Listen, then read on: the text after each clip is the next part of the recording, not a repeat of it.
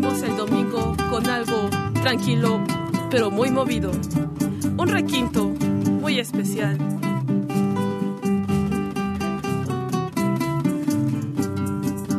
A la orilla del Mississippi vivía el oso corredor.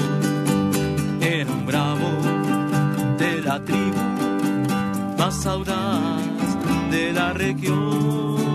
Y del otro se enamoró. Pero sus tribus se pelearon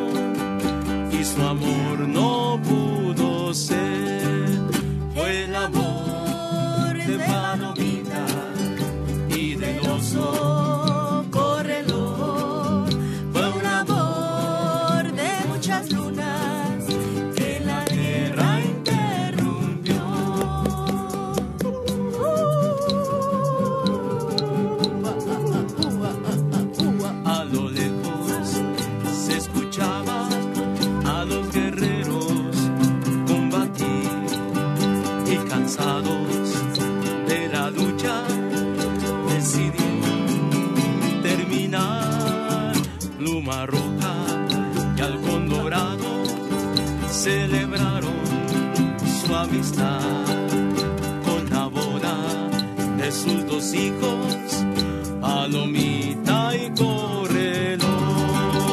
Fue la voz de Palomita y del oso corredor. Fue un amor de mucha luna que la guerra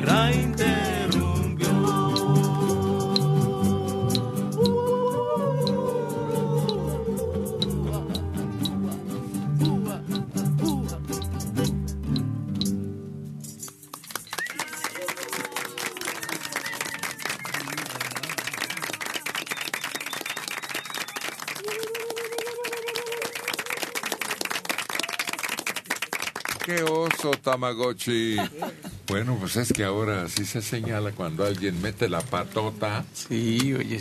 en un acto en donde hace el ridículo y, Y- y- hace quedar mal pues al grupo, a la empresa o la acción que se emprende. Pero luego ni se da cuenta, Ah, pues eso es lo malo, que es lo peor. que alguien mete la patota y se queda como si nada. El oso se convirtió en, sobre todo en Estados Unidos, aquel Teddy. Teddy, ¿se el oso? Teddy, sí, claro. De la huerfanita, ¿no? No, No, creo más que tiene su origen en un presidente. Sí, que le- así le decían. ¿No te acuerdas? Ay, Empezaba con R su apellido. R con R, cigarro. R con R. ¿Quién tú? Roosevelt. Ah. No, pero a los niños les encanta. Ese es el éxito de cuando aquí se trajo un ejemplar de eso que parece oso y no es un oso. creo que es un roedor, ¿no? Pero No, grandísimo, ¿no? no, roedor, Tampoco, ¿no? no. Bueno, es que como nace una cochinadita. Ay. es que sí, es una eh, como si fuera una ratita cuando nace, ¿no? Y de repente empieza a crecer, a crecer, a crecer. No, como- el oso nace grande. Sobre todo en No, Estados Unidos está el más grande del mundo. y en Rusia. Y nacen grandes, nacen como Sí. un cachorro de perro más grande que un perro. Pero el oso panda, ¿no? El oso panda nace muy chiquitito. Ah, bueno. Sí. Que no es oso, Ese, ese no es oso.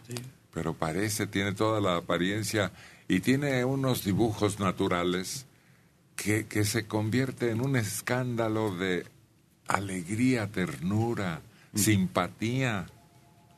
Entonces el oso panda es como los canguros. Pues quién sabe con qué otro animal está emparentado. No, pero no es marsupial. Sí, es que es un Porque se guar- marsupial. Se eh, guarda dentro de... en la panza, en la cangurera que trae la mamá de forma natural.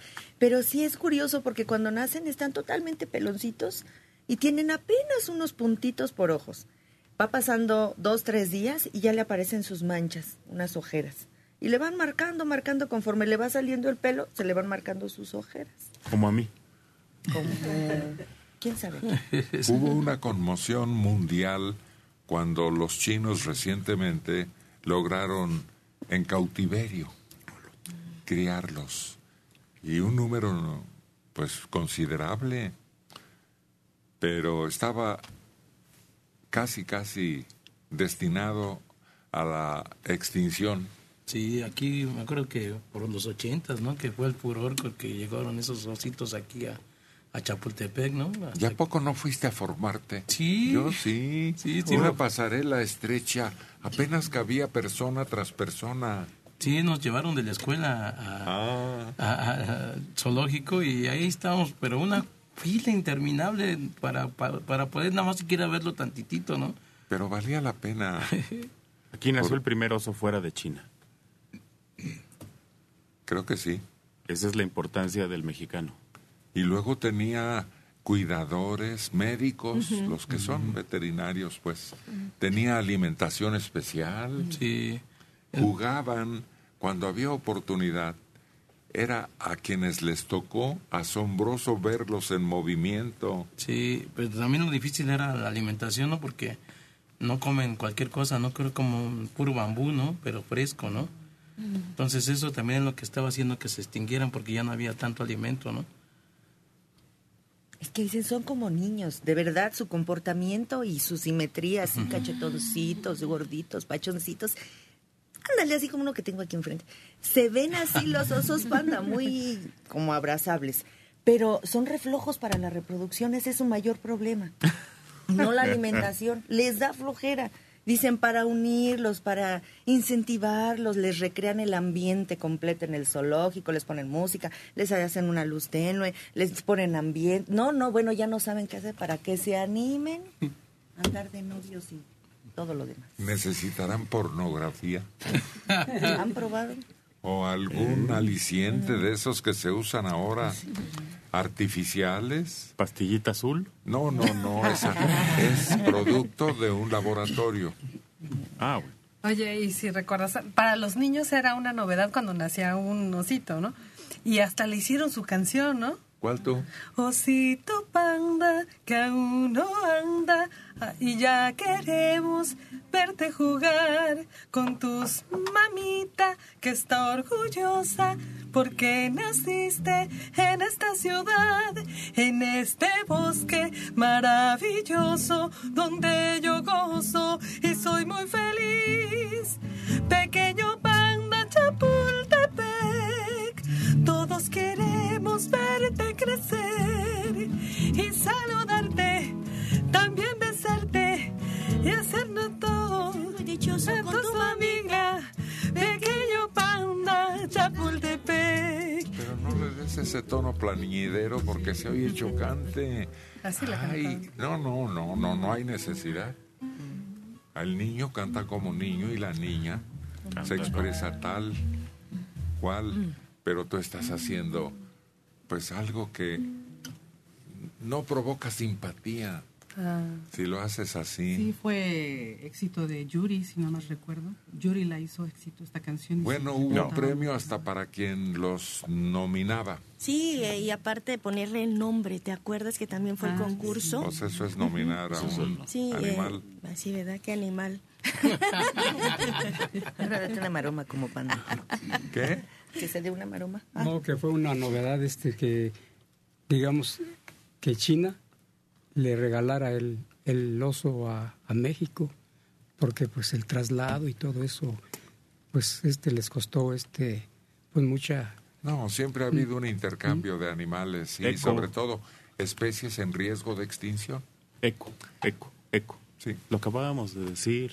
Sí, Lo difícil fue, claro, que traerlo y que escogieran a México. Y también lo difícil es que cuando ya nació el pequeñito eh, sobreviviera, porque era muy difícil también que sobrevivieran. Tenían que ellos encaminarse y hasta guardarse en un lugar donde, donde los se depositan ellos solitos. Tenían que llegar hasta ese lugar si no se morían.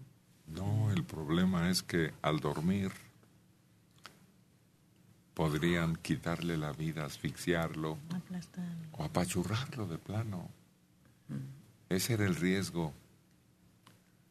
Y lo solucionaron aquí. Y ahora lo están logrando en China.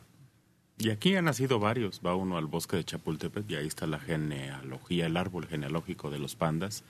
Y hay muchos que han nacido aquí ahora. Pero qué raro a ustedes les atraía ese panda Argelia y a Mariana. Y a mí el que me gustaba era el que hacía Chabelo. En la Ah. carabina de Ambrosio. ¿Sí? Era sensacional. ¿Se ponía botarga? Sí, y Chabelo que mide uno ochenta y tantos, con César Costa que mide unos cincuenta, eran sensacionales con una botarga de pandas. Y luego se aventaba hacia César. No, hombre, aquel de por sí ves que lo súper alto y con la botarga. Igual también lo vi, pero me gusta más el animal. Así que esto que cantaste es que... El oso correlón. Sí, un, un estilo de los Sinners allá por, con el rock and roll de canciones así como inocentes, quién sabe cómo. Sí, muy. Como que no había tanta otra, maldad, ¿no? Hay otra muy similar. Sí. La de, creo que el señor Apache. Sí. Oh, señor Apache, no me pegue usted. Oiga, señora Pache, pues me va a doler. Yo no quería venir, sabía que me iba a surtir, pero me dijo mi mamá, anda, hijito, vete a luchar. Son canciones tan infantiles.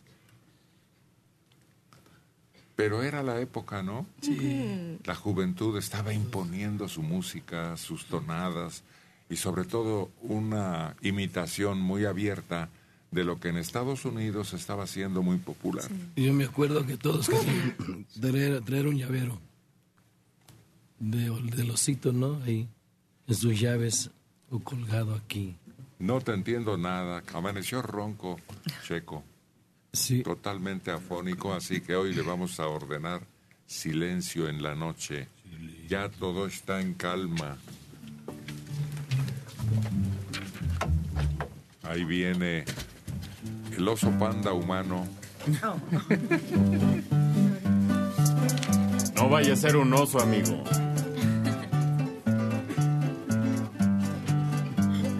Aquí le decimos Ramiro. El Uriangato. Alma mía de mi grandota. Ante noche se me huyó.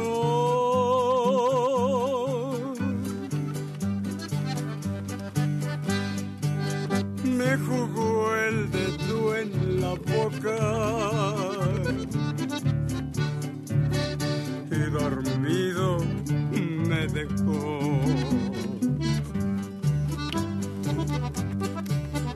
Si la quieren conocer.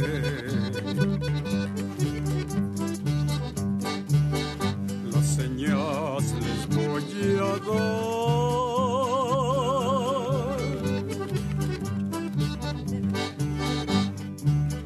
Es una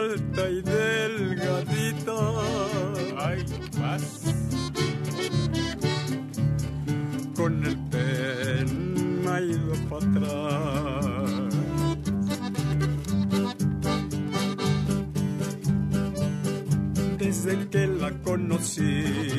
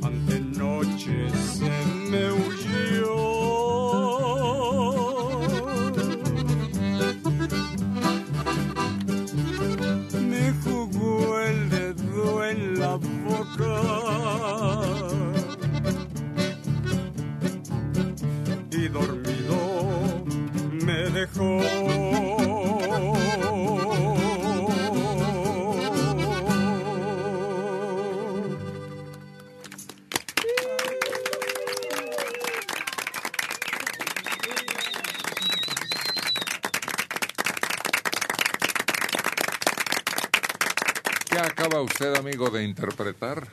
Alma mía de mi grandota. ¿Tú sabes, Surian Gato, distinguir entre diferentes animales de ganado mayor que son comestibles? Pues el ganado mayor, pues, pues desde luego son los toros de sementales, como se No, puede decir no que te son. estoy preguntando cuáles son, Mm. sino que sabes la diferencia cuando te den de vaca o de otro animal, cebú y todos esos que son similares. Yo sí no veo el que me estoy comiendo, pero tiene que ser este cabrito o conejo. Ah, pero. Sí, Porque pero de vaca, imagínate saber si es angus, si es becerro, si es. Iba a decir toro, Chivo. toro grandote viejo. Chivo. No hay mucha carne comestible en México, pero están alertando que dan carne de caballo. ¿Convendrá? Pero ese es un mito. Mira, mi, es mi opinión. Es una payasada. ¿Por qué? Si yo me compro una vaca y un caballo para venderlos después como comida, la vaca se vuelve gorda con muy poco tiempo y con muy poca, bueno, con menos comida que el caballo. La verdad es que al caballo no le voy a sacar nada. No, pero no es esa la situación, sino que burros y caballos viejos de desecho es lo que está llegando al rastro. Y luego de inmediato lo aprovechan y lo distribuyen a quienes con un taco bien sazonado. Es un- Hombre, imposible establecer una diferencia, ¿no? Cebollita, salsa, salecita. No, y un pulque. O Bueno, carne molida, tepache. lo venden en ¿Y carne con molida. hambre? Ah, pues Ah. sí. Además, ya ves que también a la de bar- a la barbacoa dicen que le revuelven también y ni cuenta te das, ponen ahí un huesito que parezca de borrego y ya lo demás es todo Guaguacuá. revueltito y ya es guaguacuá. Ah. Ese más bien es un cuento, Sí. una broma. No, pero es, de veras es en serio, mira. Dice este reporte, ante información difundida sobre venta de carne de caballo para consumo humano, desplegarán acciones para localizar y erradicar en caso de que existan mataderos clandestinos.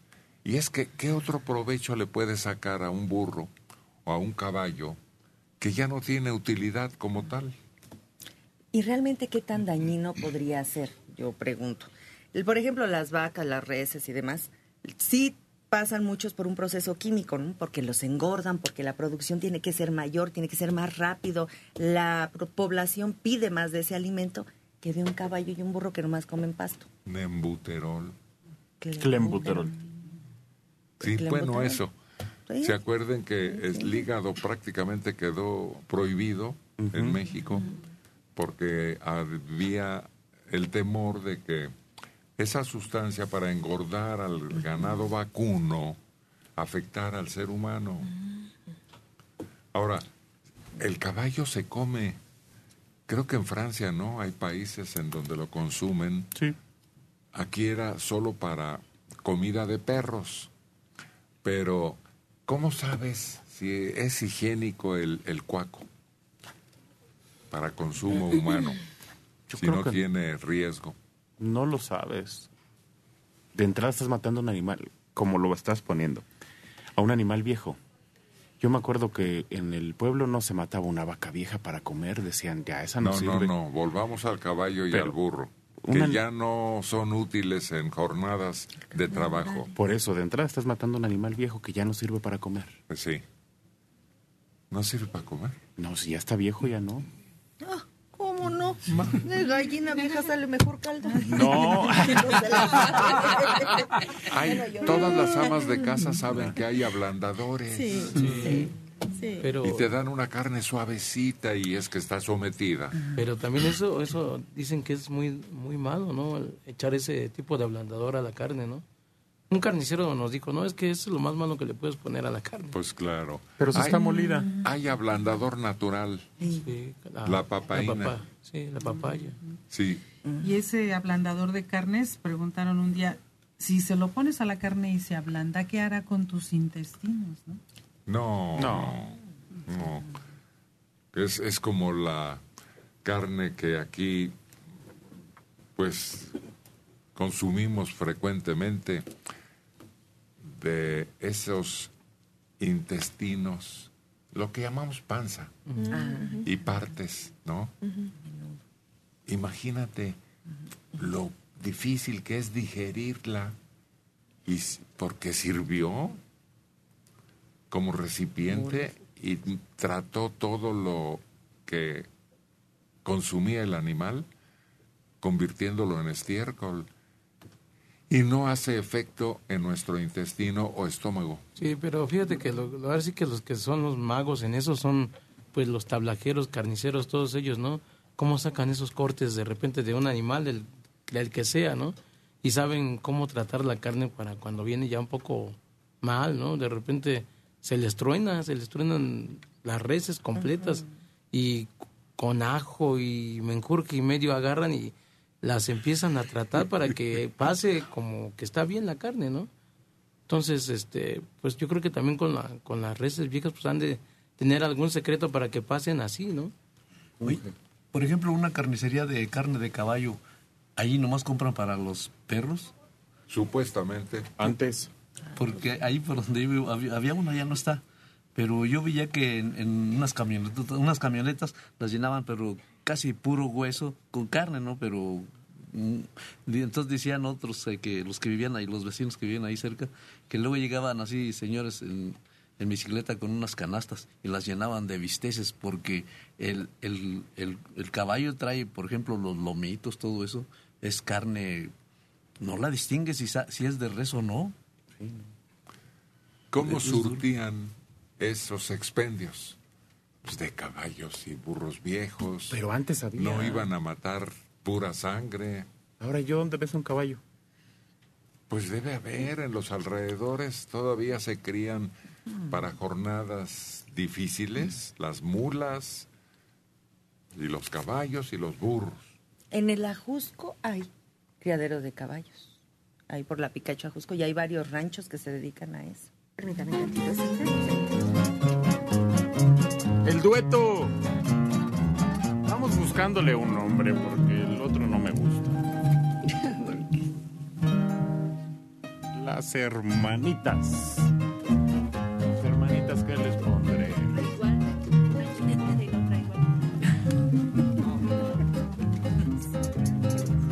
Andas diciendo que me vas a abandonar, que de la vida te dispones a gozar, que ya te hallates otro amor más principal. Y a mí me importa una pura y dos con sal. Cuando te vayas, pues ni me digas adiós. Como si nada hubiera habido entre los dos. Que tengas suerte con tu fulana de tal que a mí me importa una pura y dos con sal. Pues de una vez, porque no agarras tu de camino? No pierdas tiempo y aprovecha tu destino. Pero ya, ya no hagas polvo que me vas a abandonar. Que a mí me importa una pura y dos con sal. Bailele, bailele.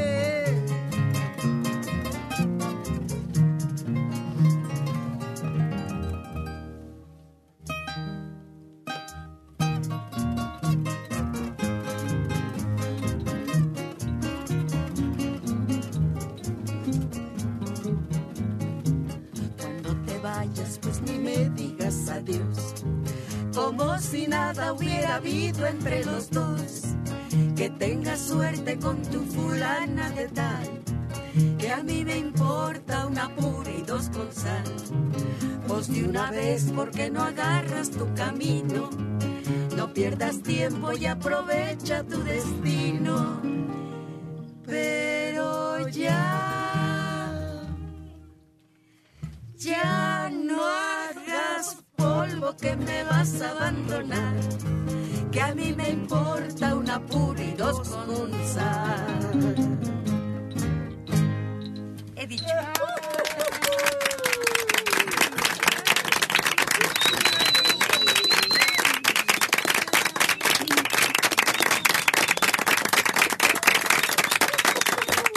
El significado de esto será un desdén, un desprecio, una especie de insulto. ¿Qué es una pura? Una tortilla recién hecha, ¿no? Claro. Y la otra, pues, ¿De qué? pones ¿De maíz o de harina? de maíz. Y la otra le pones la sal, ¿no? Pero es como dar a entender, pues vieras que no me preocupa tanto tu situación. Me viene Despreciable Exacto. totalmente. Hay varias canciones así, despectivas, con un dejo de burla, pero más bien se ve el corajillo, ¿no? Sí. Eso que la chancla que yo tiro, no. Ándale.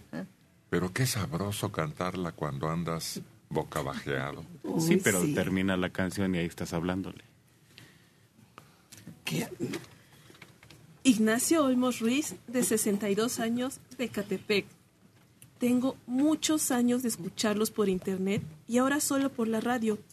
Me gusta mucho la voz de la electrónica. Y por otro lado, les envío saludos a todos, en especial a mi querido Héctor. Ay, felicidades por el programa. Yo creo que es al revés, ¿no? Sí, porque llegó primero el radio. La sí, radio. Ignacio nos ha escuchado así. Y luego el, el internet o la internet. Sí, pero en fin, muchas gracias por el saludo del buen Nacho. El orden de los factores. No altera el No altera el sabor de la carne De si caballo. es de caballo o de res. 50 años en Querétaro, María Teresa Mesano Reyes. Los felicito por el programa. Su programa me ha servido mucho, porque hace tres meses me separé de mi pareja de 50 años también. Ustedes me han ayudado a sobrellevar y superar este duelo. Ustedes me animan mucho. Claro, es una dosis de voltear para otro lado y distraer un poco la dolorosa pérdida, separación o muerte o lo que haya ocurrido. Jorge Cisneros. Arriba el Uriangato, señores. Tenía rato que no entraba. Él es mi favorito. Aunque Manelik y don Héctor lo hagan desatinar. Saludos para ellos. Pero si lo hacemos desatinar, lo destacamos en su personalidad, en su canto, en su presencia. Que hablen de mí, dicen ustedes, ¿no? Pero, Pero que, que hablen. hablen. Pues claro. De otra manera ni hablaría. Pues no, lo arrinconamos y ya, aunque cante como si pusiéramos un disco, que no entenderán eso los seguidores del Uriangato. Desiderio Valdespino Sandoval, 76 años de Iztapalapa. La carne de caballo es muy sabrosa.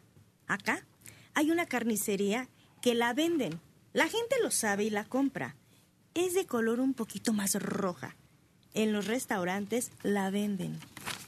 En Tlalpan, María del Carmen Cano Guevara, 67 años. Hace 26 años nació mi nieta, Valeria Carrasco Gómez. Y cuando nació, al primero que le avisé fue al señor Héctor. Y hoy quiero felicitarla. Raúl Cerón. Hola, buenos días. Mi nombre es Raúl. Los veo y los escucho en Filadelfia, Estados Unidos. Hacía 10 años que no escuchaba el programa. Los conozco por mi abuelita Virginia Ordóñez Valencia. Ella vive en el Arenal Hidalgo.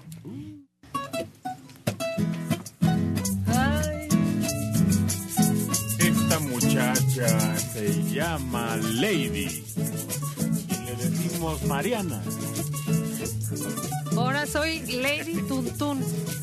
¿Qué? Soy Lady Tuntun. Ahorita tú vas a ver por qué. Si bailas de aquí, vaya, si bailas de allá, pa' acá enseguida tú verás. Pasito tum tum, pasito tum tum, pasito tum tum. Pasito tum tum, pasito tum tum, pasito tum tum.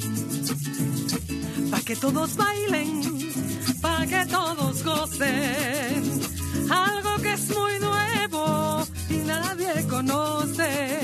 Cuando vayas a bailar, no te olvides de marcar esto que yo te enseñé. Pasito tum tum, pasito tum tum, pasito tum tum. Pasito tum tum, pasito tum, pasito. ¡Eh!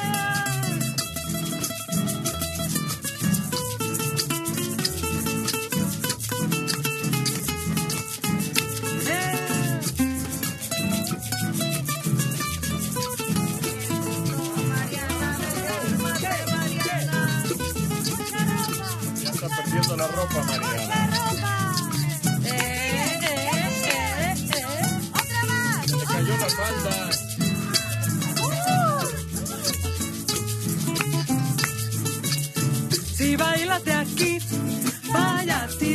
Allá, acá enseguida tú verás. Y dice, la lady tum tum, pasito tum tum, la lady tum tum, pasito tum tum, pasito tum tum, pasito tum tum. Pa' que todos bailen, pa' que todos gocen. Algo que es tan nuevo y nadie conoce. Cuando vayas a bailar, no te olvides que siempre te enseñé. Y dice, pasito tum pasito tum pasito tum tum. Pasito tum tum, pasito tum pasito tum tum. Pasito tum tum, pasito tum pasito tum tum. Pasito tum tum, pasito tum pasito tum tum.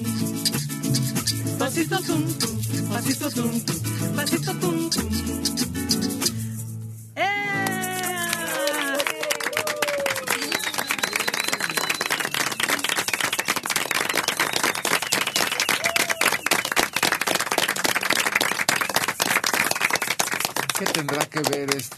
Ritmo con uno, un hombrecito ¿Cuál es el nombre al que usted? apodaban Tum Tum y que trabajó en varias películas con Tintán? No, yo no sé. Debe significar algo.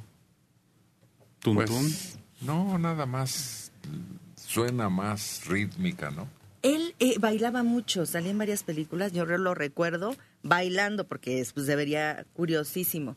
A lo mejor alguno de sus pasos que eran cortitos, pues, de por sí, porque luego hacía así un pasito como tipo Michael Jackson, para atrás, pero pues él se veía muy curioso. A lo mejor por eso. Hizo pareja muchas veces con de baile, ¿no? Con, con Tintán, ¿no? Era con el que bailaba. Pues lo acabamos de decir. Jugaban fútbol, jugaban béisbol, ¿no se Sí, acuerdan que lo sí. cargaban? Me daba mucha risa porque agarraba el balón con sus pies, entre sus pies, y, Y lo, lo cargaban. cargaban. Sí.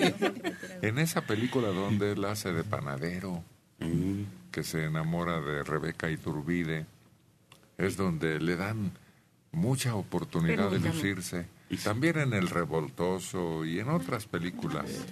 Creo que él y Margarito son los únicos seres con esa característica que se volvieron muy populares en las películas. Sí, también el otro, ¿no? El Santanón, ¿no? Sí. También ese fue muy Sí, popular. pero muy grotesco. Tuntún era más Sí. simpático, ¿no? Tuntún sí, hizo mucho dinero, dicen los que lo conocieron, hasta un bar tuvo, ¿no? Un, un centro nocturno. Porque Margarito a mí tampoco me parecía muy agradable. No Su última época de Margarito fue en la televisión. Nada más que protestaba la gente porque decían que era, pues, exhibirlo, ¿Qué edad tiene usted, señor? degradarlo. Pero es que fíjate que Margarito cuando estaba muy joven no parecía ni enano ni nada, sino parecía como niño, chiquito. Hasta la voz. Sí, y, y- y ya ves que traía su su traje de charro, ¿no? Y con su guitarrota, ¿no? Pero no se veía, y ya cuando creció sí se veía ya extraño, ¿no? Porque traía un pelo muy largo y su bigote así muy, muy tosco, ¿no? Yo creo que ya para que se viera que era una persona así de ese Y la voz pues nunca le cambió, porque cuando tú la escuchabas en el metro, pues era una voz muy aguda, muy aguda. Era por el tipo de enanismo que padecían, era distinto. Margarito era proporcionado. Todo era como un muñequito. Pero en los otros se notaba los brazos más cortos, la cabeza más grande, piernas cortitas. Pero lo que tenía Tuntún era, aparte que bailaba sensacional, como que se le veía un poquito de músculo, ¿no? Sí. Usaba muchas esas como playeras de Pepe el Toro. Se veía bien, muy bien. Lo que le pasó a Margarito al final, que en el hospital se tomaron selfies con él. Creo que sí. Muy feo. Y, hemos tenido más... Humillante. Hay un enano... Estoy hablando técnicamente. ¿eh? Los enanos son los de menos de unos 50. Tuvimos un enano más famoso. ¿Cuál? Benito Juárez. ¿Quién? Benito Juárez. ¿Por qué? Era enano, medía 1.43, 1.45. por ahí. Bueno, pero eso es personaje de baja estatura. No, técnicamente, por eso dije técnicamente. No, no, No, no. por eso no se les... Hay una que no me resulta a mí nada simpática, La Güereja. Ah, no. Que últimamente tiene una serie incluso larga de televisión. Pero yo creo que de- si de famosos se, de- se las gana Nelsonet, ¿no? También. Pero no se les nota, Sí. eso es a lo que iba, que no se le nota. Nelson Neto no lo ves que sea... No. A Benito Juárez nunca. Sí. Tan- casi del tamaño. no, No, sí se le notaba. Claro que sí tenía el, sí, sí, la cabeza más grande, era de bracitos, hasta lo del traje se le veía No me raro. parecía... Hasta caminaba raro. Caminaba Sí, medio raro y hasta cuando se, se tenía que subir para entrevistarlo a algún asiento, sí se veía raro. Pero ese, ese, ese señor cómo cantaba, para, o sea, lo oías y nunca te ibas a imaginar que era una persona así, pues, Con esas características. Sí, porque tenía un Cantaba bonito. Sí. Muy bonito. También otro enano que recuerdo en las películas, Santanón, pero era un poco más... Ya este- dijimos. Ya dijimos. ¿Ah, sí lo mencionaron? Sí. Ya. Ah, pensé que nada más a Tuntún. También ya pasó lista entre nosotros. Este es un gigante. Enorme. Inmenso. Castro. Ídolo del acordeón. Estrella. Dale, morra.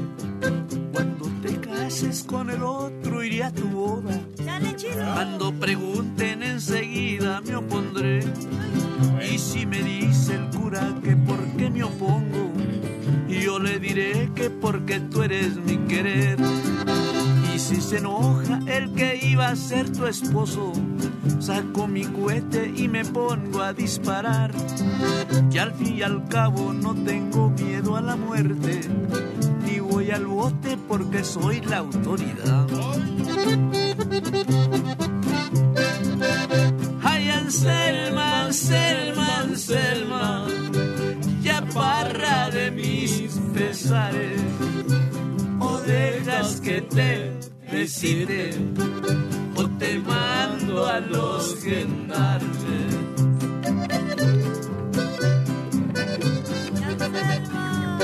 Que no quieras,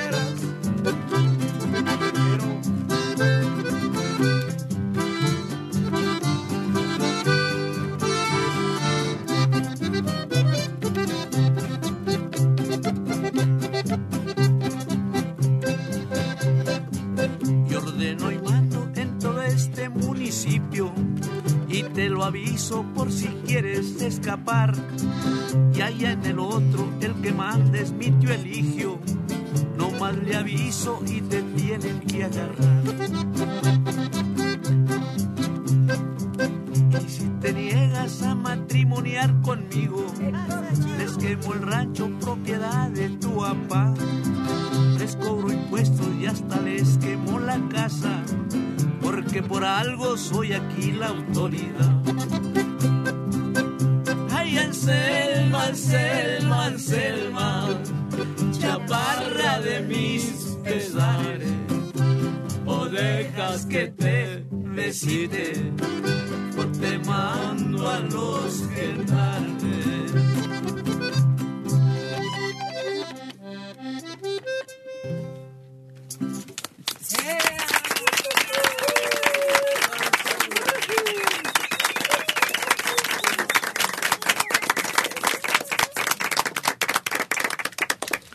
Se llama ella? La Anselma. ¿Y tú has disparado? ¿Qué crees que contaba, chamaco? Sí, este. eh, pues ahora me acuerdo y, Buenos días. y me da cosa porque sí usé mucho las armas, lo, bueno, los rifles y las pistolas. Y chamaco. Permítame. Yo creo que tenía algunos 15 años o menos. ¿Y para qué? Pues andaba en el monte. Pero disparándole a la gente, a los No, animales, no, ¿a los qué? an- a los animales. Y es que había un señor, un- mi patrón, le gustaba mucho tirar al blanco, era campeón de tiro al blanco en San Luis Potosí, pero ¿De dónde no? iba a visitarnos a ese rancho y le gustaba, eh, este, él me enseñó a tirar, pues me decía cómo y, y le gustaba mucho ir de cacería. Y cuando no- llegaba al rancho y decía, vámonos al monte y nos íbamos caminando. Así nomás y llegaba y ponía un, en una ¿Cuál es el piedra, ponía un, llevaba un, un- como un, un círculo, sería de plástico, quién sabe qué sería. Y ahí se ponía a, a practicar su tiro al blanco. ¿Y qué crees que le gané yo al tiro al blanco al señor? Sí, y se quedó bien picado. Pero yo creo que porque, este, pues ya estaría cansadón de su vista o quién sabe.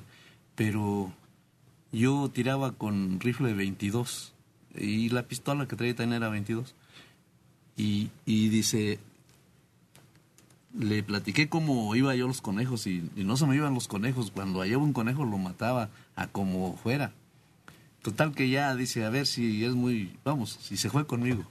Nos fuimos a los conejos y, íbamos por una lomita así y en otra loma, o sea, hay una bajadilla, eran como 300 metros de una lomita a otra de, íbamos por el filo de una y en el filo de otra lomita andaban dos conejos y yo los vi desde donde íbamos caminando porque andaban como jugando los dos conejos. Y, y le dije mire allá andan dos conejos y dice no puede ser ¿por qué? dice porque yo no los miro y traía mira telescópica en un rifle también 22 y los anduvo buscando y no los halló. Con la con el, la, con el- la mira.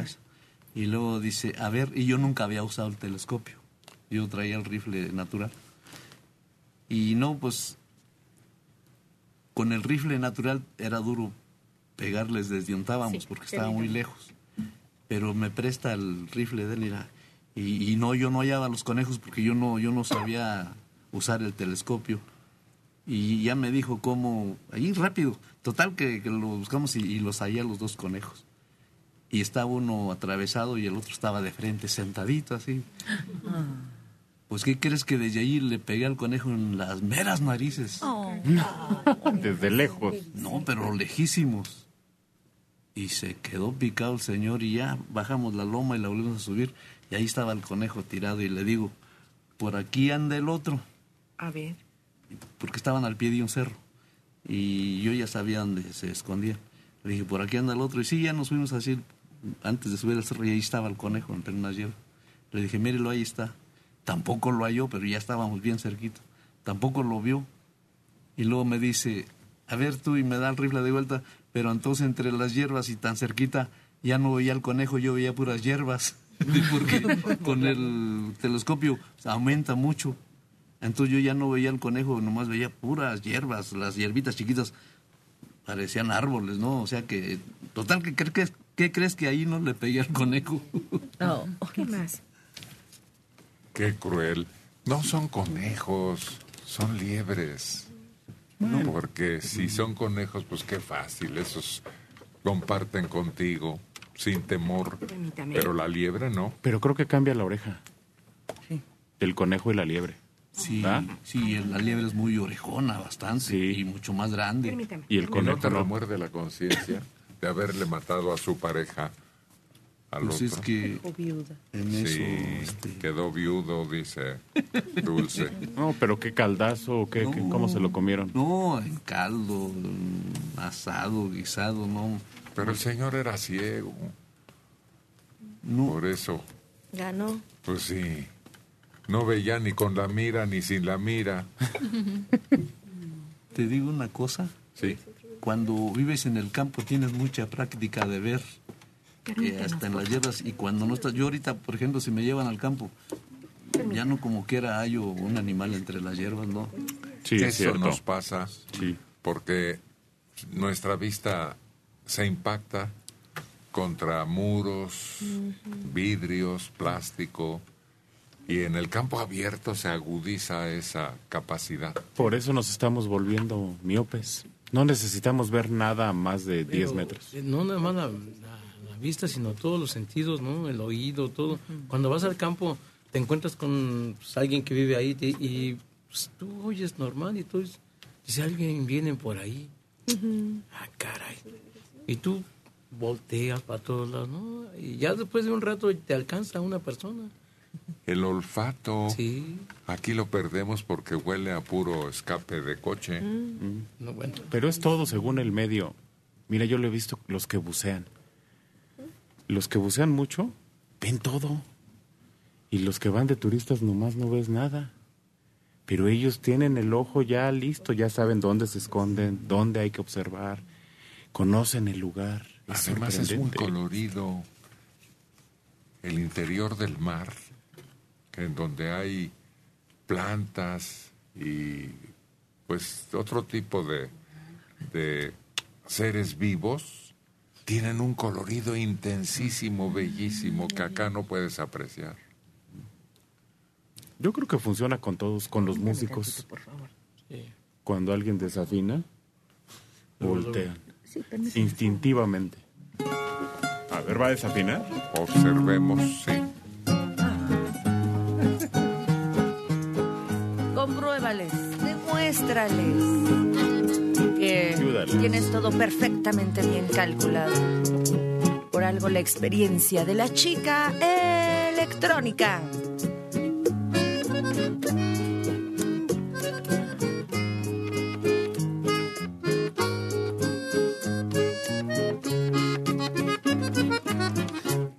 Quisiera amarte menos, pero no puedo,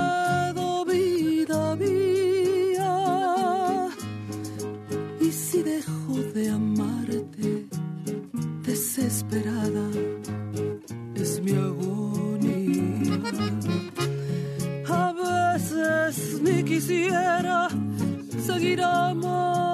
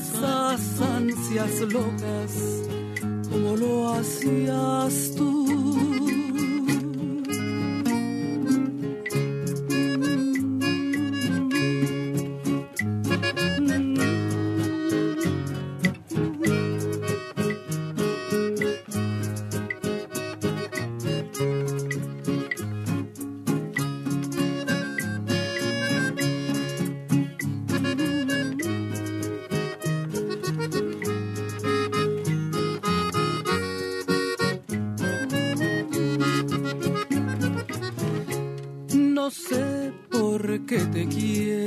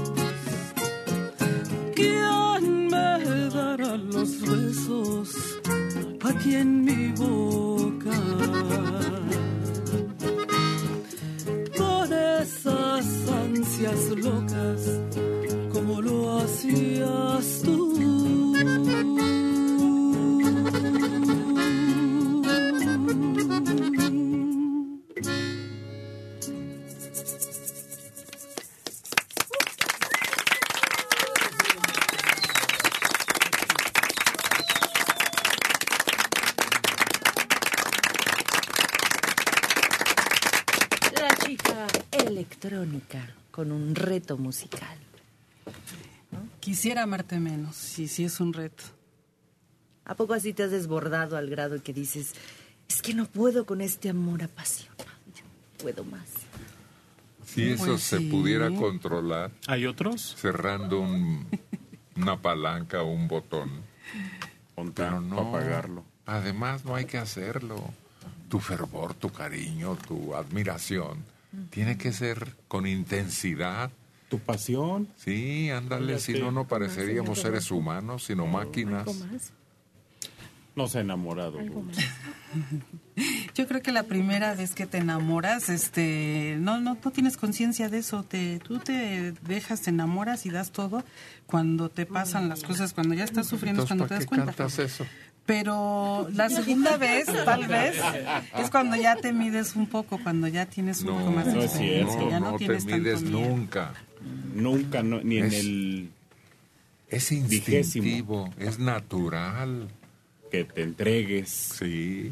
Yo creo que sí te puedes medir, pero no lo disfrutas. Porque... Ah, no, no. Sí. Cuando te agarras como una ola, te revuelca. Sí. Te eleva, te hace ver cosas diferentes. Y no ves los defectos, no ves los errores. Sí, te enajenas completamente. Sí. Te vuelves loco.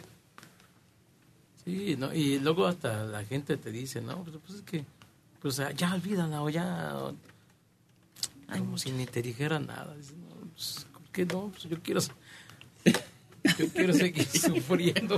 Si no estás convencida, no cantes cosas que no crees que. Con que razón le sale fría, ajena. Sí. No nos Sí. enciendes a nosotros. Sí.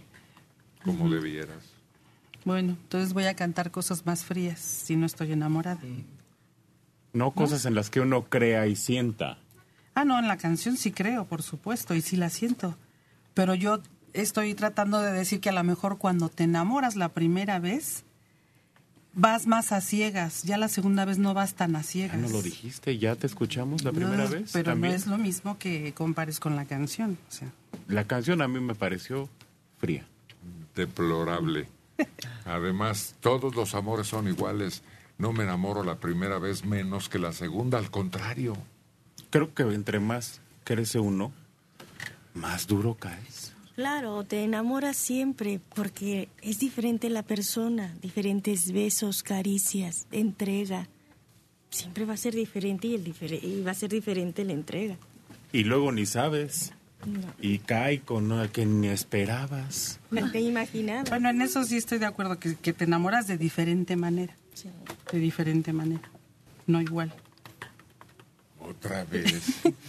Pero ¿por qué tendremos que diferenciar un amor de otro amor? El amor es amor, Permítame tantito, por favor. es más instinto. Gracias. que exceso, que cálculo.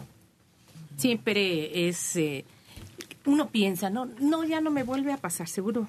Ya no, ya sufrí, ya estoy vacunado. Pero a la siguiente es una enfermedad nueva. Sí, haz de cuenta que la persona está enferma. Por eso no entiende razones, por eso no entiende leyes, por eso se vuelve infiel el ser humano. Por eso Sí. pierde todo. Hay quienes pierden todo o abandonan todo. La canción que se llama Obsesión, como dice Tamagotchi.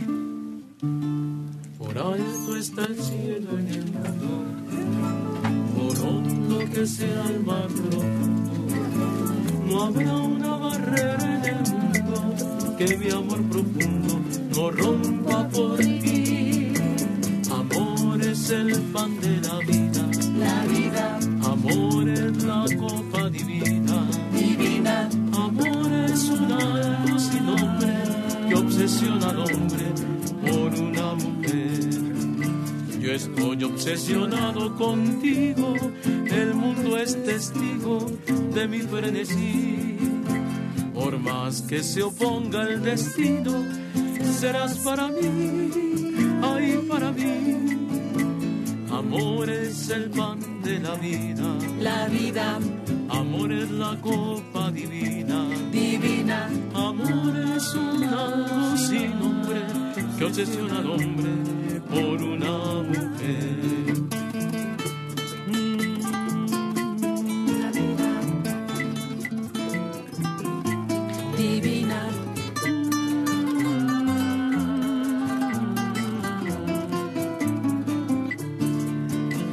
Estoy obsesionado contigo, el mundo es testigo de mi frenesí. Por más que se oponga el destino, serás para mí, ay para mí.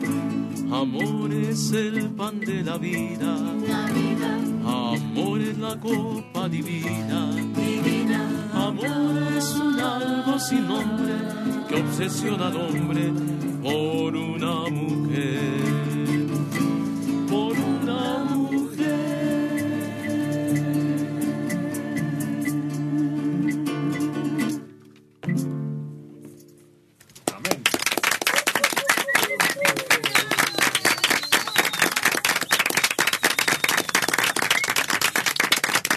¿Ves electrónica? Ahí lo dice. Cada concepto que expone habla de locura de amor. No hay medida para. Es irrefrenable y es capaz de intentar cualquier reto. No existe límite. Fíjate que hay otro compositor, Martín Urieta, también dice en una canción que por las mujeres y por el amor se perdió completamente en el camino.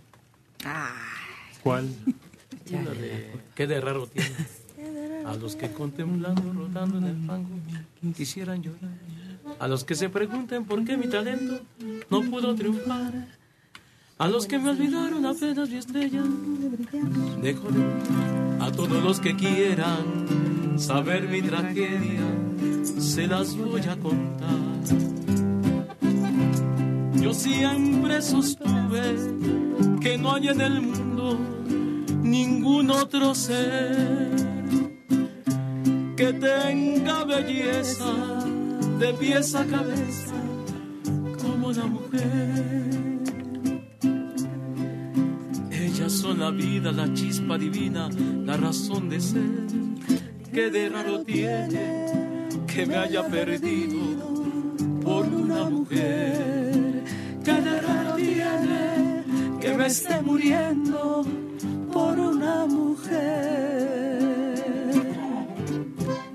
De 60 años de Iztacalco, María Rosales Ramírez. ¿Por qué no habla checo? ¿Está castigado? Ay, Héctor, no seas payaso. Mejor castiga a tu hijo. Yo quería que Checo me cantara. Urge. Pues no se va a poder.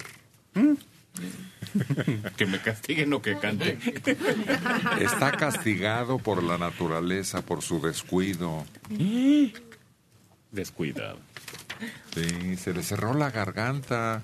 Amaneció sin capacidad de discutir, de dialogar, de exponer y de cantar, obviamente. Pero está bien que de vez en cuando nos silencie la naturaleza. Está como hombre invisible, presente pero ausente. No, eso no, es un hombre invisible. Sí, no. Es alguien que tiene mordaza. Sí. Hay una ley incluso en México de la que no hay constancia, pero existe. Hay gente que no puede hablar, no puede decir, y si habla, le pasa lo que al que alborotó a la gente en España. Primero salió huyendo de su país y luego lo amenazan con la cárcel por andar hablando de más. Bueno, por darle voz Permítanos, finalmente a mucha gente que estaba de acuerdo con lo que, pues no, no él decía, sino lo era un sentimiento general, ¿no? En un pueblo. ¿Para qué corre entonces? No. ¿Para qué huye? Eh, El error más grave de, de ese hombre fue no tener en la mano los votos válidos de la gente que quería y de la que no quería. Entonces, si lo hubiera declarado, y hubiera tenido el apoyo completo. Pero desde el principio ese fue su primer error.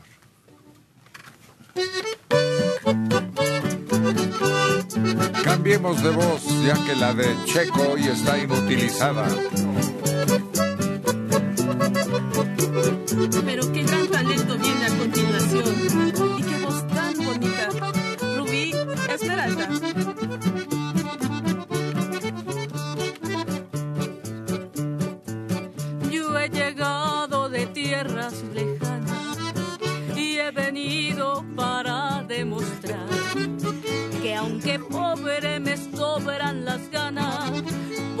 Eso mismo me quiero emborrachar. Se me fue de mi lado el ingrato, se me fue y no lo puedo olvidar. Su recuerdo en momentos me mata, pero soy hembra y me tengo que aguantar. Que sirvan las otras copitas de mezcal,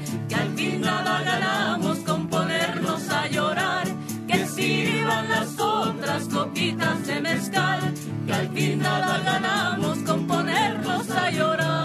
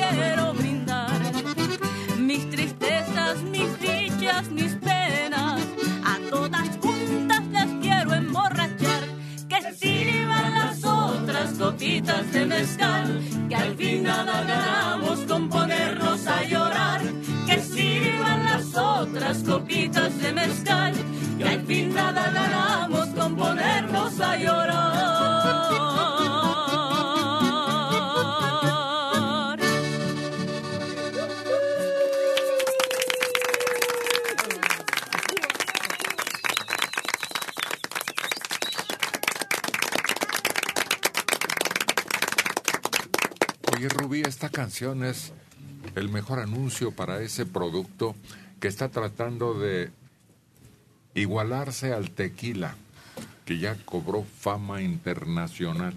Sí, el mezcal. Ya lo venden también como, ¿cómo le llaman? ¿Como jarabe? No, no es jarabe. Puede Inyección. usarse como jarabe. Tú misma lo estás diciendo al cantar. como medicina. Eh, también. No, no, no, es que te lo venden ya como para... Sí, sí, sí. Ay, es que no me acuerdo cómo se llama, pero ya... Artesanal, No, ¿no? con- en unos frasquitos ya con sabores, como el tequila. No, pero se degrada. El mezcal debe saber a mezcal y el tequila a tequila. Pues a mí me sorprendió, mira, los últimos conciertos que ha habido en México, te lo venden en un frasquito como de perfume, chiquito. No vale mm, tan barato, pero sabe muy rico. Y bueno, con unos frasquitos ya tienes suficiente. Por eso, pero tiene sabor. Sí, sí, es muy rico. No, no, ¿A sabor qué? no, no, a mezcal, no, no, sin... Ah, eso que está diciendo pues Rubí es otra cosa. No, es que lo que dice No, no. Rubí es licor. Al que le ponen crema de licor Crema. y, Crema. y Ah, no, mezcal. pero eso es una... No, ahora No hay- sabe. Como tiene que tomarse saliendo del trapiche, se cae en una jicarita caliente. Sí, por un chorrito de tubo. Pero fíjate que en esas condiciones no emborracha. Pues no sientes. No, no, ¿Te das no. cuenta? No tanto como ya reposado, vamos. No, pero aún el que sale tiene diferencias ahí de, del según el tipo de planta del que lo sacaron, porque le dicen doble pechuga y no sé qué. Y luego lo reposan y es Todos muy son de doble pechuga. No, Así les dicen para venderlo. hay de gusano. Pero es que sí hay mucha diferencia entre mezcal y mezcal. Hay unos que son muy muy muy recios y, y los tomas y ay, hasta te, como que hasta te quieres revolcar de que te cae muy pesado. Pero hay, pero hay Se siente que va cayendo como si te entrara fuego. Sí, así, te, así sientes. Pero ahora hay unos que son muy caros y, y los pruebas y, y hasta te dejan un sabor como tierrita rica aquí en, en- en la boca, ¿no? Entonces sí, sí se siente luego, luego la diferencia también del, del costo, ¿no? Porque hay botellas carísimas ahora de tres mil, cuatro mil pesos de, de, de mezcal. Dices, ah, caray. Y antes lo comprabas cuando ibas al pueblo, pues en cualquiera le tenían en sus garrafas ahí. ¿Y quieres mezcal? Sí, dame 50 pesos, 20 pesos y te lo daban ahí. Y ahora ya se volvió muy, muy de lujo, ¿no? Te lo daban en una medida de metal, pero sabe hasta el barro. Es muy curioso, pero hay que saberlo tomar. Es, es una bebida riquísima. A mí me parece sensacional. Pero yo creo que el mezcal como sea es más agresivo que el tequila, ¿no? No, al revés. Sí. Claro. Yo probé varios mezcales y todos, como dice Héctor, me quemaban el pecho y el estómago. Al mismo tiempo no hay que hacerle. Uno tras otro y con calma. Yo creo que tenemos distinta sensibilidad, Rubí. Sí. Hay gargantas que ya están habituadas, ¿no? El gusto también. Sí, y hay otros que probamos y nos vamos a ahogar. Se siente horrible por el escosor que provoca en la garganta. Pero es que nos hemos mal acostumbrado. Mira, el, el propio tequila ya no es el tequila de hace años. Ya eres un tequila que le encanta a la gente porque no sabe a tequila. Yo me acuerdo del tequila blanco de Sí. hace... Sí, es que ahora está muy destilado y refinado y entonces prácticamente no sabe alcohol. El blanco de hace 15 años, te, el herradura o el Sí. sausa te quemaba, pero hasta la lengua se queda- dejaba de mover. Permítame. Sí, sentías que casi te escadraba la, la lengua, ¿no? De que ¿Verdad? estaba muy agresivo. Pero antes nada más, yo me acuerdo que en las vinaterías nada más casi el único tequila que había era el sausa y blanco y lo compraban así barato, ¿no? Pero ahora ha cambiado mucho en esa, como que hay una moda, ¿no? De eso, ¿no? Porque... Hola, ahora. Pero lo han degradado. Sí. Igual que el pulque. No hay como el natural. Y ahora le ¿Cuál es su ponen tanto que... Pues ya no. Y como que ahora venden más las botellas artesanales y de colección. Siento que les preocupan más la imagen que el sabor. Porque es auténtico, Argelia. El artesanal te garantiza que lo elaboraron en un alambique familiar. Bueno, un amigo trabaja en una mezcalería ahí en la Roma, tiene una. Y, y se ligaron a un cuate que hace mezcal y le compran toda la producción, está vendido todo el año. Nada más para ellos, hace una producción especial nada más para ellos, que ellos definen además los sabores del tipo de mezcal que quieren. Es impresionante, ahora ya es a demanda, tú lo quieres de picosito, suavecito, con tierrita y tú vas eligiendo el tipo de mezcal que escoges. Al patrón que le pongan el letrero ahí. Mm. Y el nombre botella exclusiva para el señor Checo Padilla. Sí, gracias.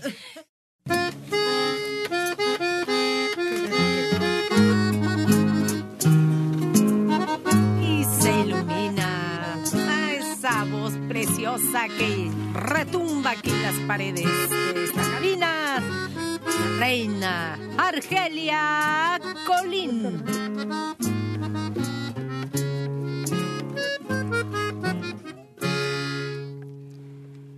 todos los mariachis de Jalisco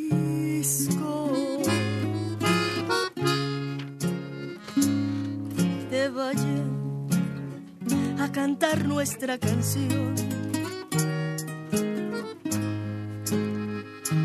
cuando estés recordando mi cariño cuando sientas que te hago falta yo.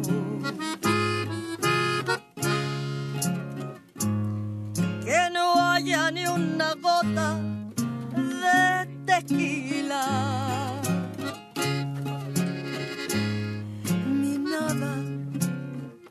Consuele tu dolor.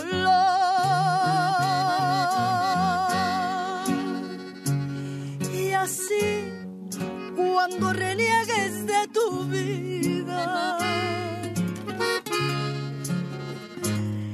Que todos los mariachis de Jalisco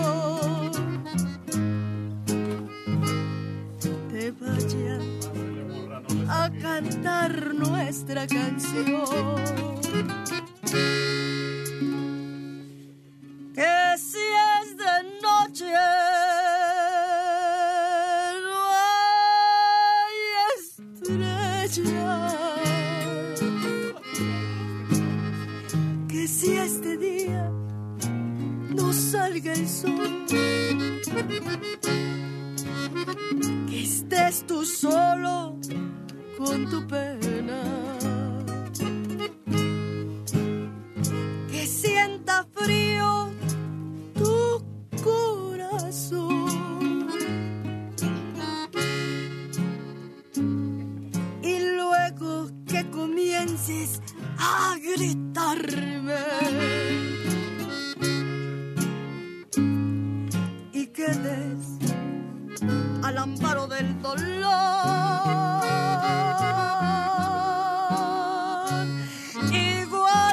Cuando tú me abandonaste, que todos los mariachis de Jalisco vayan a cantar nuestra canción.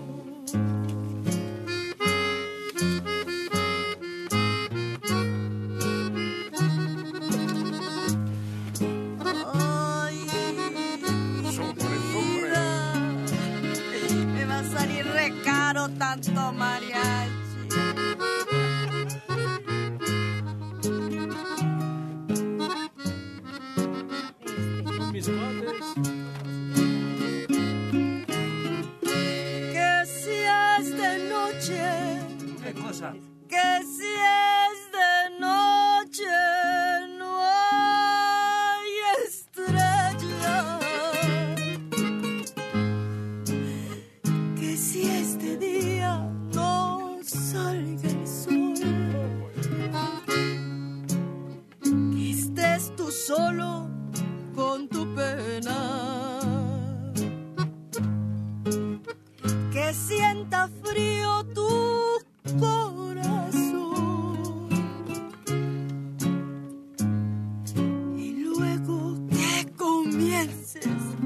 a gritarme.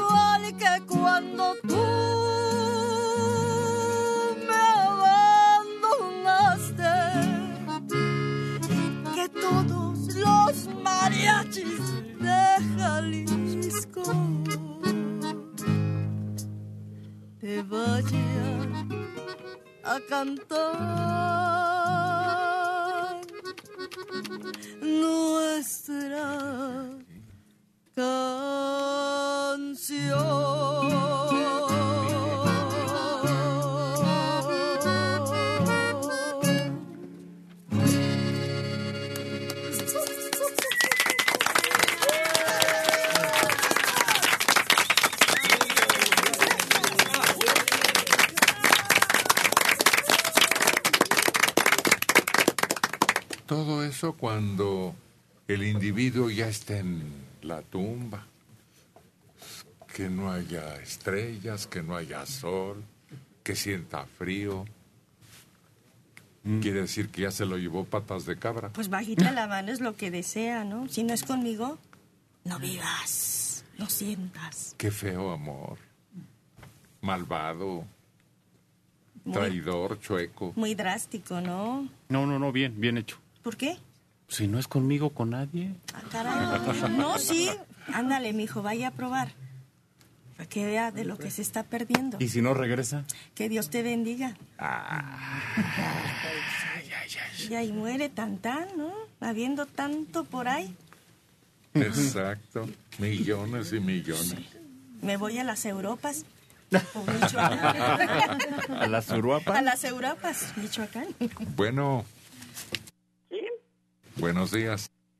buenos días, señor Héctor. De veras que hoy se me hizo el día. Qué felicidad, que de veras.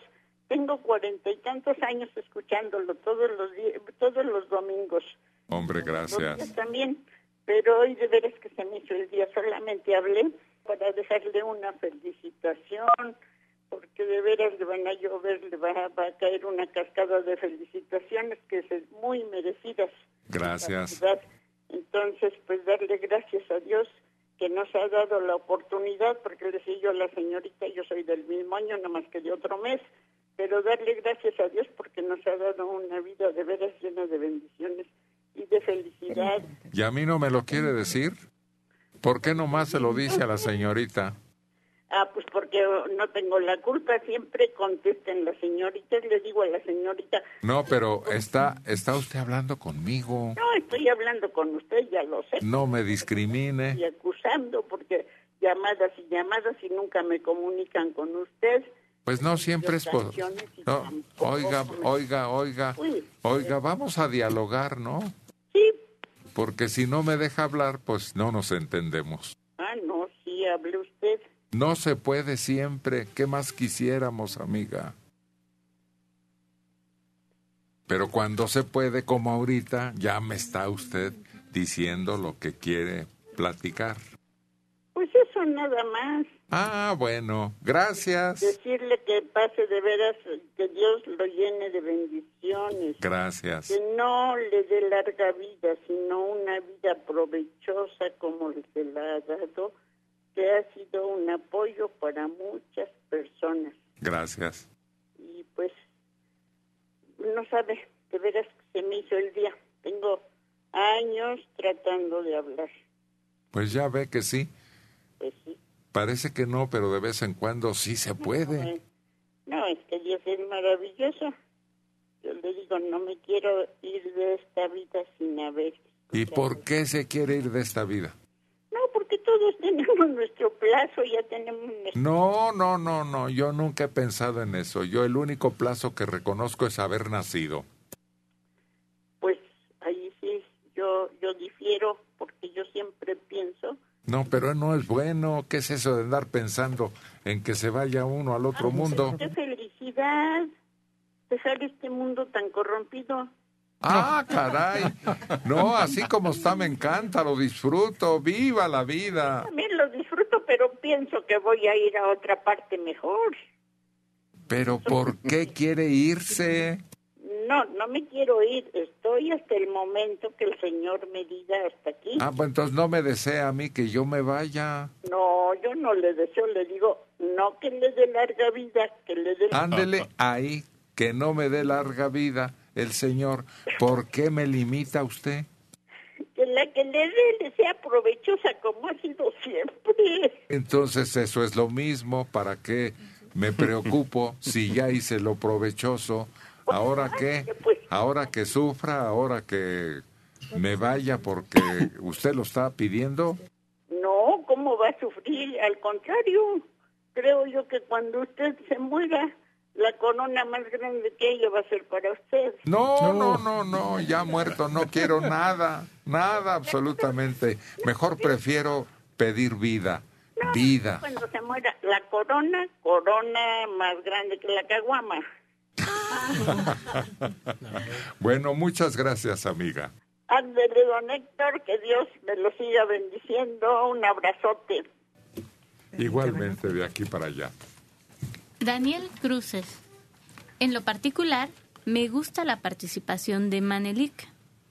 Poco a poco descubre su estilo, pero sin dejar el toque de su padre, que a miles de radioescuchas nos gusta desde hace años. En Tlalnepantla, Francisco Feria Caballero, 81 años. Una señorita dijo que el mezcal se tiene que tomar recién salido del trapiche, pero está equivocada porque el trapiche es donde sale la panela o bien el piloncillo. El mezcal sale del palenque. Tienes razón. Eh, pero así le llaman, a donde muelen, va un burrito pisando todas las penquitas y de ahí se muele y pasa a su proceso en el que luego cae en un lugar que está calientito, ahí lo van destilando. Hasta vapora. Ajá, y huele rico y sabe delicioso y bueno. De Agrícola Pantitlán, 74 años, Roberto Flores García. No estoy de acuerdo en lo que le dijeron a Electrónica sobre la canción. Ella es una mujer, no una máquina. Y todo el equipo quiere que sea una máquina. No. Al revés, queremos que sea una mujer. Una máquina canta. Una mujer siente lo que canta. Sí, además que no escoja canciones deprimentes. Ya de por sí. Al contrario, volvemos a lo mismo, viva la vida, vive el amor y que te trae sufrimientos la vida y el amor, bueno, pues es parte del espectáculo que has de adornar. Bueno, mira, la canción que acaba de interpretar Argelia no está un poquito más alegre, pero sí me hizo sentir la canción. Bueno, Buenos días. buenos días. Mire, aquí de madrugada, porque mi patrón Salvador Hernández Huereca fue a despertarme para que lo comunicara con usted. Este, desde muy tempranito está sentado a un lado del teléfono, ya que mañana cumple 95 años y quiere platicar con usted. Y por mi parte, muchos saludos y buen programa, que ya me, ya me acostumbré a oírlos junto con él. Este, y, y es un fan suyo desde siempre. Pues muchas gracias y páseme usted, por favor, a don Salvador. Muy buenos días, que tengan todos y aquí le paso al Señor. Cumpleaños y ya oyeron, ¿eh? Bueno, Bueno, eh, buenos días. muy buenos días. Este, ¿ah, don Héctor? Sí, don Salvador. Ah, no, nomás para saludarlo y, y decirle que me felicite porque mañana es día de mi, mi- de mi santo. Claro que sí. Por supuesto, con un abrazo muy cariñoso de todo este grupo, Salvador. No, nomás uno, don Héctor. Necesito 95. Necesito no- 95 abrazos. Ah, bueno, se los reuniremos, ¿Eh? se los juntaremos. Ah, no, no acaba ahora. ¿Cómo está? Bien, gracias, don Salvador. Sí, gracias. No, pues aquí estamos dándole hasta que Dios quiera. Ya As- cuando Él nos diga, vámonos, sube Ah. el autobús y vámonos para arriba. No, hombre, no hable de eso. ¿Mande? No hable de eso. Pues luego, ¿qué? ¿Por qué, Héctor? Pues porque son cosas que son Pues sí, pero irremisibles. hay que, ta- hay que estar preparados ya con el equipaje hecho y todo. No, no, no, no. Yo estoy contra esa idea, Salvador. Lo acabo de decir hace rato que nos hay otra. ¿Usted cree que se va a ir si él está más sano que nada? Ándele. Dice que no tengo nada. Cuando voy con el doctor, me dice, ¿qué, qué le, qué le receto? Pues si no tiene nada. Cuando voy al seguro. Pues nomás alejar esos so- sombríos pensamientos. Nada más no estar con esas ideas. Ahí, ¿verdad? Eh, No, pues sí. Bueno, pues todos le abrazamos. Nomás- Todos, todos le felicitamos. Nomás- Y lo que podemos hacer es cantarle algo. ¿Qué le gustaría, Salvador? Porque yo, lo- el otro día me preguntó una señora que me corte el pelo, me dijo que por qué hablaba yo así, ¿verdad? Que, que muy claro, que este, que el otro, que, que no parezco los años que represento. Y le digo, no, es que mi trabajo de antes, yo creo que es mi trabajo de antes. Pues, ¿en qué trabajaba? Dice, era locutor. Dice, Era locutor. Le dije, no se crea, yo toda mi vida le he pasado de camionero, de camionero de, de carga, ¿verdad? 40 años, 40 años de, hasta que me bajaron, me bajaron, me bajaron los rateros ahí en el camino, en la carretera, y me quitaron mi camión. Ese sí. Transportista. ¿Mandé? Transportista. Transportista de carga. Eh, nomás que los, las ratas me, me jubilaron, los rateros. Pero no, pues que lo que Dios quiera, ¿verdad? ¿Quién sabe? ¿Qué, qué le cantamos en homenaje a su cumpleaños? Este, muchas gracias, don Héctor, y pues ahí, ahorita lo está escuchando mi hijo allá en Chihuahua, lo está viendo. ¿Cómo se llama él? Héctor, Pues salúdelo, ya está pendiente de usted seguro. es su tocayo, nomás que tiene las tres H's, tiene H, H, H. H's. Héctor Hernández Hernández se llama. Ah, mire. y allá, allá vive en Chihuahua. Y le dije yo, ayer le hablé y le dije que ponga, ponga, el ponga, me dice, no, pues aquí no hay. Dice, pero, no, le dice, yo pongo, quién sabe qué aparato me dijo que iba a poner para, para verlo y oírlo. Es que ahorita él está allí viéndolo. Qué, qué bueno que lo vea, que lo vea, pero pues yo aunque, aunque lo vea, no lo veo. ¿Verdad? Mm. Bueno, don Héctor, ah, este, ¿sabe qué? Que quisiera que, a ver si me de- le dedicara una canción a, a mi esposa que ya murió hace 10 años. Este, eh, una que, que le gustaba mucho a ella, el, el Cruz de Olvido. Bueno, para allá va. ¿Sí? Sí. Muchas gracias, Héctor, y que le vaya muy bien a usted ahí en su trabajito y pues no le no hay que aflojarle, ¿verdad? Como dices, que Dios lo bendiga y, y no hay que aflojarle porque a todos, a, a todas las muchachas, ahí están a todas las muchachas. ¿eh? Gra- Eh, de nada. Gracias. Gracias a usted, gracias a usted. Que le vaya bien. Igualmente, buenos días, don Salvador. Buenos días. Y que sean muchos más, hombre. Hay que alejar ese pensamiento sombrío que muchas veces no es que no lo tengamos en cuenta. Tarde o temprano ha de llegar. ¿Para qué estar preocupados por eso? Si mientras hay tantas cosas hermosas que vivir. ¿Ya oíste lo que quiere don Salvador? Sí. Bueno, pues complácelo. Ah, con gusto. Argelia Colín se hace cargo.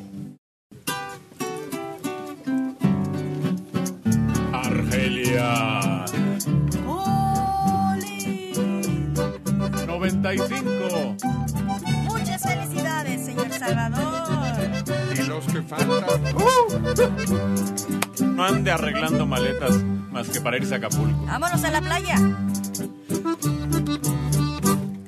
Con el atardecer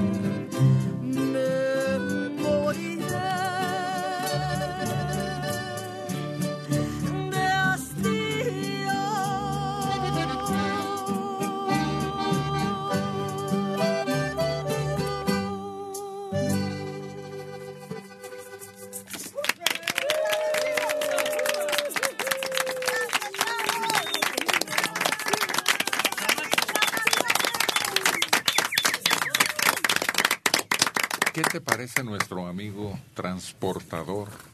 Hasta que le dieron un susto. Pero, ¿de veras cómo es posible conservar? Ojalá que tú y yo pudiéramos seguir su ejemplo. Pero no sé qué hará él para a esa edad seguir teniendo voz firme, clara, precisa. Y nos haría mucho bien a ti y a mí. Hombre, bien. Y sabes qué, hasta estoy pensando mal. Venderíamos la receta. sí es cierto que revele su secreto. Sí, te voy a comentar. Yo pensé que era broma cuando co- contestó el teléfono. Yo esperaba realmente una persona pues que no escuchara muy bien, como que... Con, va- con voz de año viejo. Sí. Como lo pintan, pues. Sí, sí, sí, sí, para la edad que tiene nuestro amigo Salvador, yo, perdonen, me imaginaba algo así. Cuando escucho la voz, bueno, dije, se habrá cruzado la llamada, ¿no? Y otra vez, bueno, dije, ¿de veras tiene 95 años? Además platica muy sabroso, expone con mucha claridad. Claro que no estamos de acuerdo en eso de estar preparados, nada, que, que se preparen los que me rodean, igual Claro. a ti, ¿no? No, obvio, Que se que preocupen sí. ellos. Sí, sí, sí. Uno, porque además, no, don Salvador, con esa voz, yo que usted, no sé, pongo ahí, este, serenatas por, por llamadas o no sé, poemas, ¿no? Págueme usted y le digo un poema a su mujer por teléfono. Porque de veras da el gatazo, no aparenta una persona de 95 años. ¿Será porque tiene quien lo cuida y también se oye maciza físicamente? Pues yo creo que sí, que no, no. ¿Sabes qué? Siento que el problema que tenemos los que trabajamos con la voz, que nos preocupamos mucho. Ay, que mira que está haciendo frío, ay, que tápate, y que el, el- la boca, la nariz, y que... Y esa gente que pues no le importa si están mal o bien de la garganta, pues como si Mira, nada. está el Uriangato. Tiene toda la apariencia de una momia de Guanajuato. Igual que yo, ¿no? Pero él lo representa mejor por su delgadez. Claro, sí, sí, sí. Y, y el vo- la voz que tiene, el vozarrón. Ándale, sí. No, yo, yo un día le, sí, yo ya le pregunté al Oriangato, bueno, tú dime ya, ya sé que comes muy poquito, ya no los has dicho 80 mil veces, pero dime, ¿qué comes? O sea, ¿qué es lo que tú comes? Para Al man- piste comerás tú, Ándale. que es lo oh, que le dan al canario, Al para que siga cantando bonito. No, y hay una piedrecilla, ¿no? Que les dan. calcio, el calcio. Ándale. Y el alpiste compuesto. Y luego les ponen en su bebedero un líquido para que se bañe y limpie su plumaje. Ay, sí, sí, yo no se lo puse. Sí, sí, algo le ponen. ¿Pero ¿Quién qué? sabe? Pues no sé. ¿eh? Anticloro se les pone a veces. Pero no. En general lo que les dan son vitaminas para cuando quieres que tengan canaritos y les dan unas cosas que los activan. Yo creo que es la pastilla azul para ellos. No, son chochitos de colores. Sí, sí. Unos muy diminutos, sí, los he visto. Sí, sí, sí, claro que sí. Yo creo que, pero nunca me dijo nada. Y silbarles y cantarles. Ay, sí. Y eso como que les da ánimo. Y sabes, yo que siento que también les da ánimo que, que cuando estás tú limpiándoles la jaula, yo me imagino que hasta eso sienten bonito tener su, su casa, su residencia muy Ah, limpia. fresco. Yo lo que recuerdo de las gotitas, porque nosotros teníamos muchos canarios y aves. ¿Se eh, los comieron? Mm, Se los comió un mugre gato. Por eso no quiero los gatos. Alguien de la familia se los comió para que vean. Este, de un vecino, creo lo tenía sin comer, vete a saber, y llegamos y ya nada más encontramos sus patitas. Y eran muchos en una jaula. ¿Se los comió todos? Sí. ¿Un solo gato? Sí, bueno, Ay, suponemos que era un solo gato. Pobre gato. Es que luego lo veíamos ahí rondando en la orilla de la barda y lo corríamos. Teníamos los perros ahí cerca y todo, pero pues como estaban colgados, yo creo los perros no lo pudieron agarrar y se metió. Era una jaula grande. Pero bueno, nosotros, bueno, yo veía que había gotas y decía vitamina B12, les daba calcio también, como una vaina grandota, y es calcio, les daba níger, que son unos- unas semillitas negras muy chiquitas, y los chochitos que tú dices, que son vitamina también. Anelique es el que dijo. Sí, les dan hasta para el estrés. Que es su Viagra, dice. Sí, les da- cuando están estresados les das... Hay vitaminas para que no se estresen los canarios. Hoy con ese cueterío que tenemos en el DF, yo creo que en los pueblos más, qué molesto es. El día de San Judas, mira, es mi santo, es mi protector. Pero pobres de los animales alrededor de la iglesia principal donde se le venera aquí cerquita. Sí, sí, sí, cerca de la villa hay un parque muy grande en donde se ha hecho, pues dicen algunos ya es plaga de pericos. Y de- tienen unos nidos gigantescos y están ahí muy tranquilos. Pero cuando hay manifestaciones, marchas, procesión y demás, no hombre, salen pero en parvadas así desesperados, se van a otro parque que está un poquito más escondido, eh, lejos de la villa. Y aquí cerca hay dos iglesias que el día 28 pues celebran a San Judas. Una es de las Merceditas, donde está el registro civil, y la otra pues la de San Hipólito. Entonces van procesiones de los dos lados. Dejan los vehículos estacionados a mitad de la calle y, y van cada procesión con sus cohetes. Pues, no sabes hasta dónde esconderte. Y nos falta la principal, espérate tantito. ¿Cuál? Pues la de la Virgen de Guadalupe.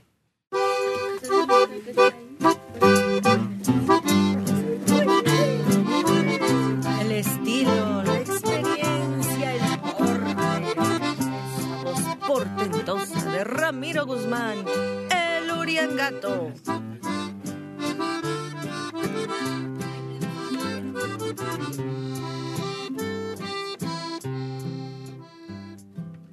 De mis ojos está brotando llanto. Mis años estoy enamorado.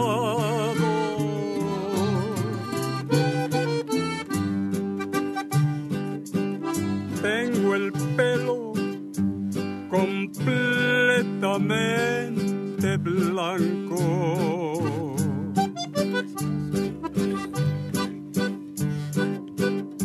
Pero voy a sacar juventud de mi pasado.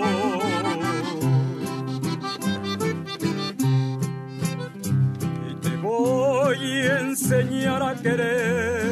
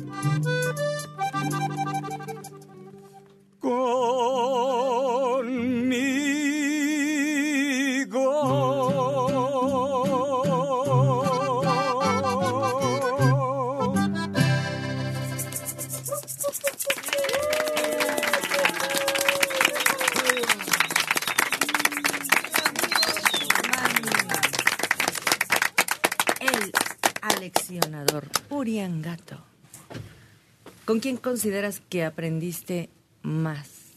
¿En tu casa, donde naciste, con tus papás o con tu esposa? Pues con mi esposa, desde luego, pues sí. Pues como el cariño de un padre, pues es diferente. Y el de la esposa, pues tú sabes que es... ¿Por qué? a todo- Apapachador. Sí, a todo dar. No, pero me refiero, o sea, tu aprendizaje en cuestiones de la vida en general. Como Con ser tus- humano. Ajá.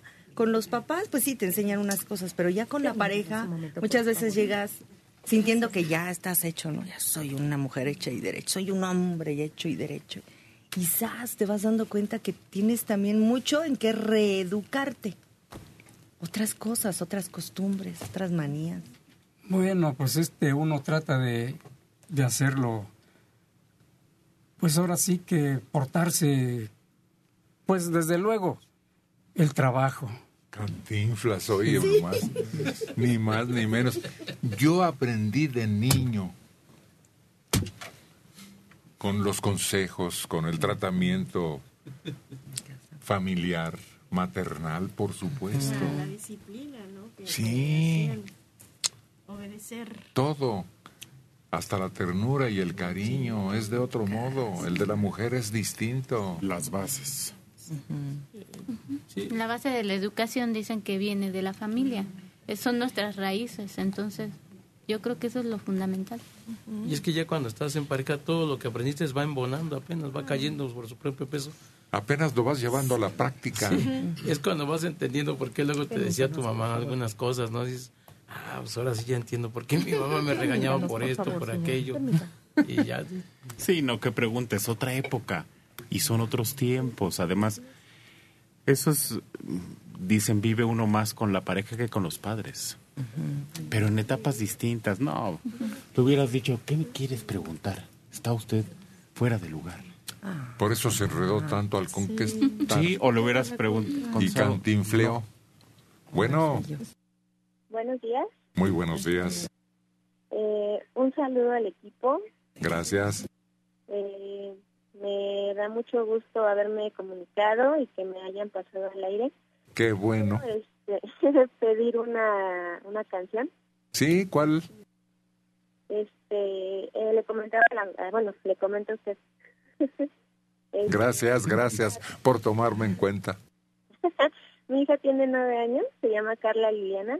Fuimos al cine a ver la de Coco y ella este ya parece de, disco rayado, a cada rato está llorando, llorando y canta la canción, solo el pedacito que sale en la película. Eh, y quiere escucharla en voz de alguno de, del, del equipo, que sean tan amables. Claro que sí. Dígale a su hija que se la cantamos con todo cariño, dedicada, y que qué bueno que le gustó la película porque muchas referencias dicen que es muy conmovedora esa película. sí, este, a ella le gusta mucho el programa, lo vemos sábados y domingos por internet y ya entre semanas por el radio lo escuchamos. Hombre, qué bueno que nos hace ese favor. A sus órdenes, amiga. Este señor, ¿le puedo pasar un momentito a mi hija para que le cante un poquito? Bueno. ¿Sí? Sí, claro. Buenos días. Buenos días, Liliana. Bueno, les quiero cantar tantito de la llorona. Sí, arráncate. Llorona, llorona de mi alma, eres de azul celeste. Aunque me cueste la vida, llorona, llorona. Gracias. Felicidades. Gracias. Adiós. Ya apenas tiene nueve años. Yo creo que necesitan llevarla otra vez para que asimile un poquito más de la canción. Oye, me impactó el nivel de respuesta del público con esa película. Segundos, segundos. Carla Liliana. Te va con doble voz. Las hermanitas Rodríguez te la van a cantar.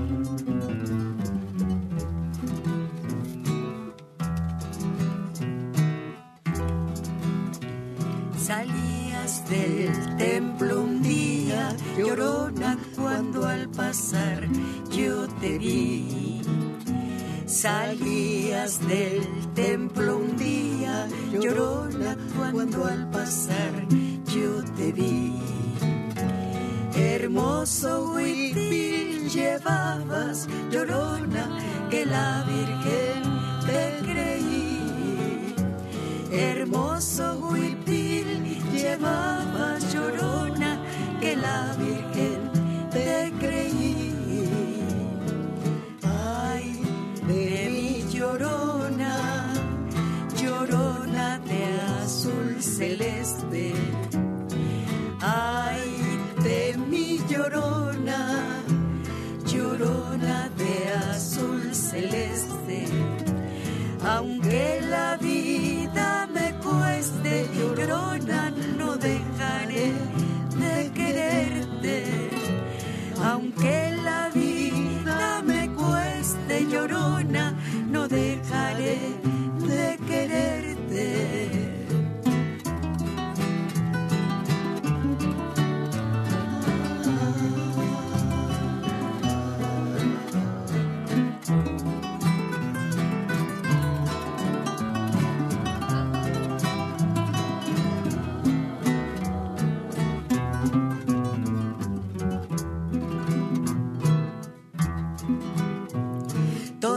me dicen el negro llorona, negro pero cariñoso. Todos me dicen el negro llorona, negro pero cariñoso. Yo soy como el chile verde, llorona picante, pero sabroso. Yo soy como el chile verde, llorona picante, pero sabroso.